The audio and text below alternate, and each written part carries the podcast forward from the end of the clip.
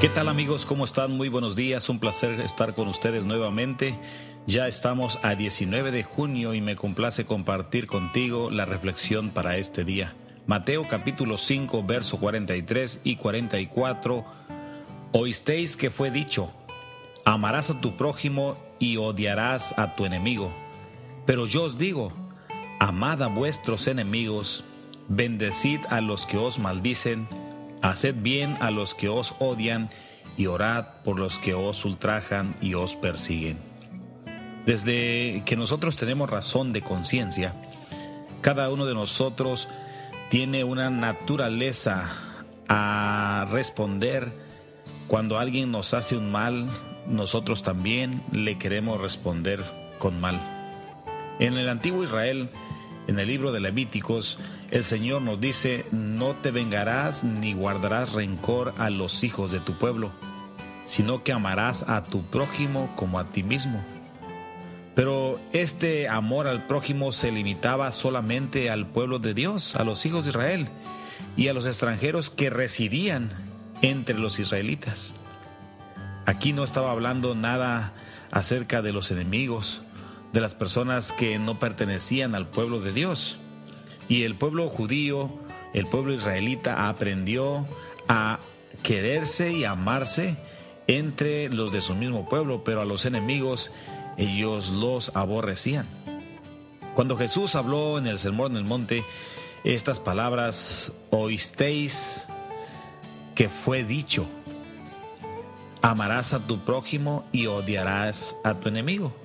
Ahora Jesús en el Sermón de la Montaña Condena también el formalismo de la ciega adhesión que los fariseos habían adquirido eh, de acuerdo a la letra de la ley.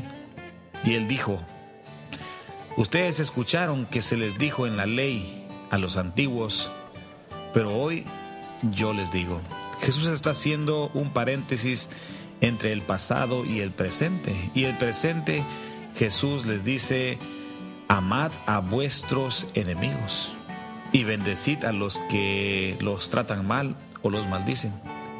Jesús también dice que al que te odia tienes que amarlo y tienes que orar por él, aunque te persiga. Es, parece irónico, ahora de repente cuando tanto tiempo la gente había eh, odiado, la ley del talión ahora ya no tenía sentido, la ley del talión decía ojo por ojo y diente por diente. Fue dada para reglamentar la venganza y frenar el mal. Toda la conciencia mala de otra persona. Por ejemplo, si una persona robaba, le cortaban la mano. Si una persona le sacaba el ojo a otra persona, le sacaban el ojo también a él. Pero ahora Jesús muestra una enseñanza totalmente diferente. Él nos enseña a amar y a orar por aquellos que nos maldicen y nos ultrajan, por aquellos que nos odian. Jesús viene a enseñar algo totalmente diferente y hace que todos seamos hermanos y prójimos. Jesús opone, pone aquí el principio activo de la no violencia. Qué cosa más maravillosa, que consiste en abrir la conciencia de el, otro individuo. Jesús quiere que se introduzca en el corazón de los demás un rayo de luz para que no reaccionen con fuerza en contra de otra persona, sino que el Espíritu de Dios pueda penetrar y redarguir y poner el amor en su corazón. En vez de golpear, Jesús dijo, al que te pegue en una mejilla, ponle la otra. Tenemos que darle la mano para que vean que nosotros hemos tomado la mano de Jesús y que podemos llevar las cargas no tan solo una milla, sino dos millas y sin ser obligados. Qué maravilloso es la enseñanza de Jesús. Hacer bien por mal.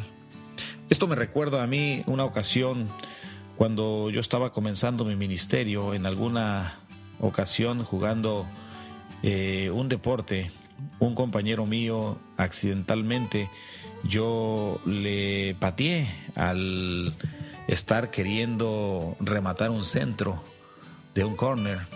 Y el compañero él reaccionó de una manera negativa. Cuando yo fui por la pelota y le pateé accidentalmente yo salí tras la pelota y cuando iba tras la pelota yo recibí un golpe en la nuca con el puño de una manera muy fuerte.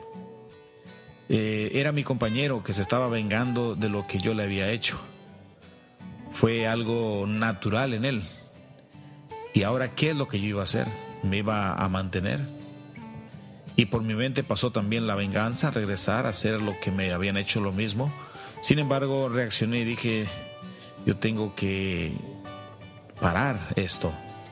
Y tengo que aprender de que el Señor Jesús nos ha enseñado que tenemos que hacer bien aunque nos haga mal. Más tarde conversamos con este compañero y llegamos a una conclusión y aceptamos cada uno que en, el, en la transformación que uno lleva en la vida cristiana hay muchos errores que nosotros cometemos. Pero al final el Señor Jesús nos pide que vayamos creciendo. Después jugábamos juntos y siempre en el juego va a pasar un accidente, pero uno no lo debe tomar de esa manera como una ofensa, sino a veces suceden las cosas sin que uno los quiera. En este mismo contexto nosotros podemos saber de la ética de las relaciones interpersonales. Jesús supera totalmente los límites impuestos por la moral que habían puesto los, los rabinos y asciende más allá del cenit mismo de la moral cristiana. El amor hacia nuestros enemigos es algo que no está en nuestra naturaleza. Solamente viene cuando Cristo ha permeado tu corazón y tu corazón está lleno de lo que el Señor necesita que tenga para que ame y para que sienta. Si nosotros no apelamos a los pensamientos carnales que son pasajeros, y nos permitimos que cada uno de nosotros pueda ser guiado por el poder del Espíritu Santo, encontrando en Él los principios que emanan del propio amor de Dios, entonces seremos nosotros personas transformadas. El Señor sabe que no se puede ser genuino cuando tú como creyente tienes un corazón lleno de odio y cuando existe en tu vida eh, pensamientos que no tienen los pensamientos de Jesús.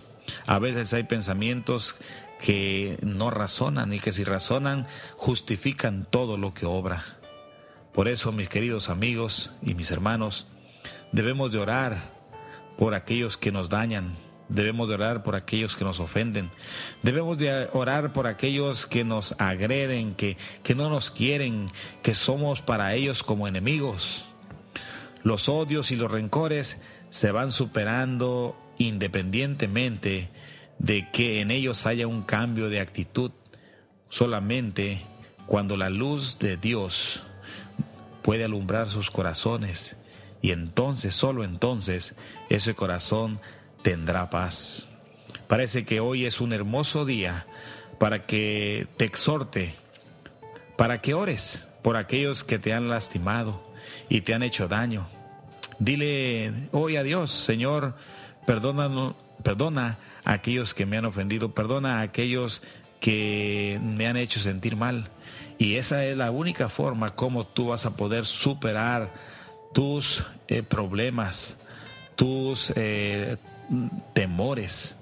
Y cuando el Señor perdone a aquellos, porque tú se lo pediste, quiere decir también que tú ya los has perdonado. En ese momento tú dejarás de sentir odio, dejarás de sentir rencor y entonces ya no vas a tener enemigos, solamente tendrás prójimos que el Señor te ha mandado. Ámense los unos a los otros. Mis queridos amigos, mis queridos hermanos, les agradezco por escuchar las reflexiones de todos los días, pero sí quiero dejar bien claro que todos los días la palabra de Dios trae una enseñanza y espero que tú vayas creciendo amarás a tu prójimo y amarás también a tu enemigo. Que Dios te bendiga. Nos escucharemos el día de mañana y por hoy me despido, el pastor Obed Rosete.